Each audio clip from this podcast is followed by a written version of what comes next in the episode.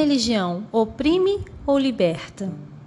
O interesse da professora Sandra Duarte de Souza pela proteção das mulheres e o engajamento nessa causa não nasceram agora, mas na infância, quando sua mãe acolheu uma vizinha que havia apanhado do marido e sido deixada na rua.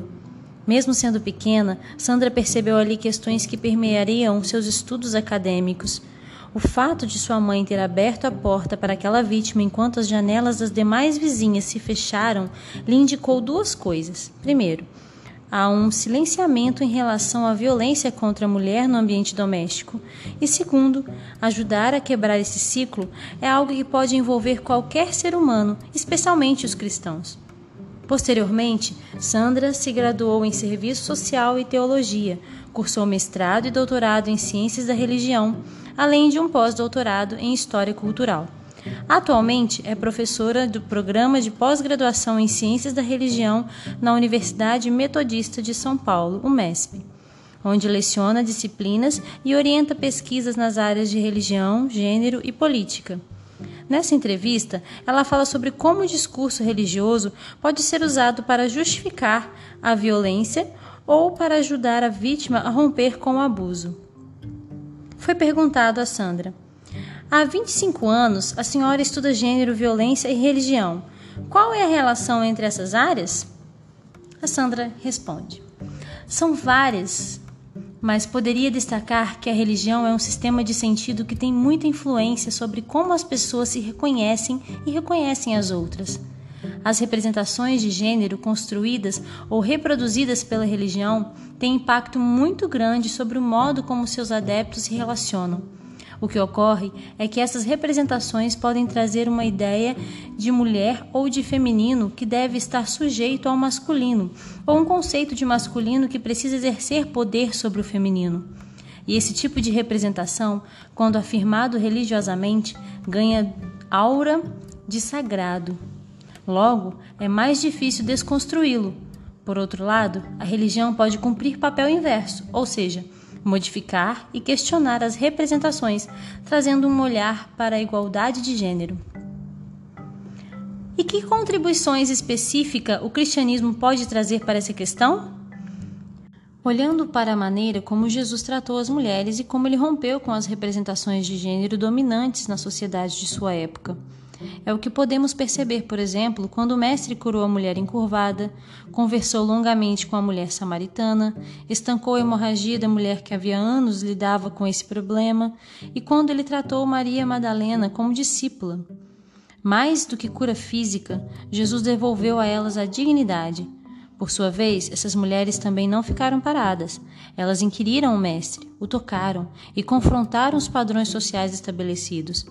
Elas se reconheceram como humanas, dignas de direitos, criadas à imagem e semelhança de Deus.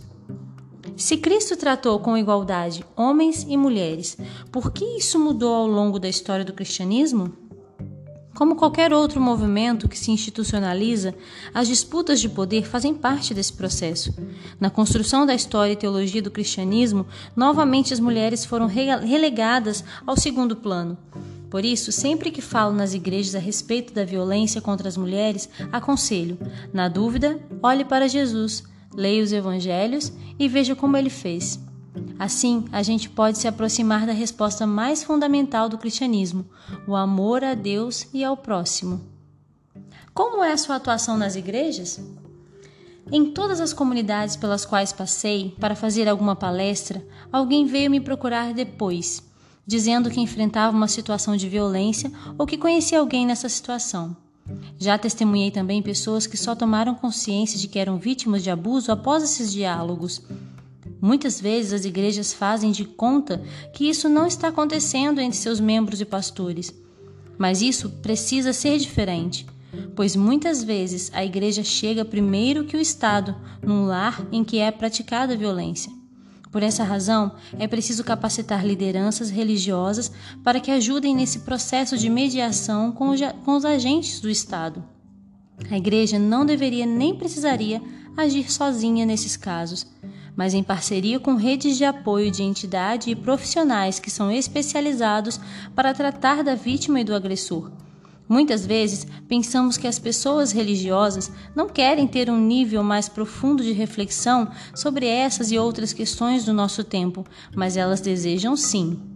É só levar essa reflexão numa linguagem acessível e que faça sentido para elas. Que avanços a educação nas novas gerações pode trazer? É necessário investir na educação de crianças desde muito cedo para se construir uma nova percepção de masculinidade que não passe pela agressividade como um instrumento de afirmação, e de feminilidade que não passe pela ideia de submissão no sentido de uma mulher que aceita tudo e não reconhece o próprio valor. Muito do que consideramos, consideramos ser homem e mulher não é natural ou normal, mas uma construção social.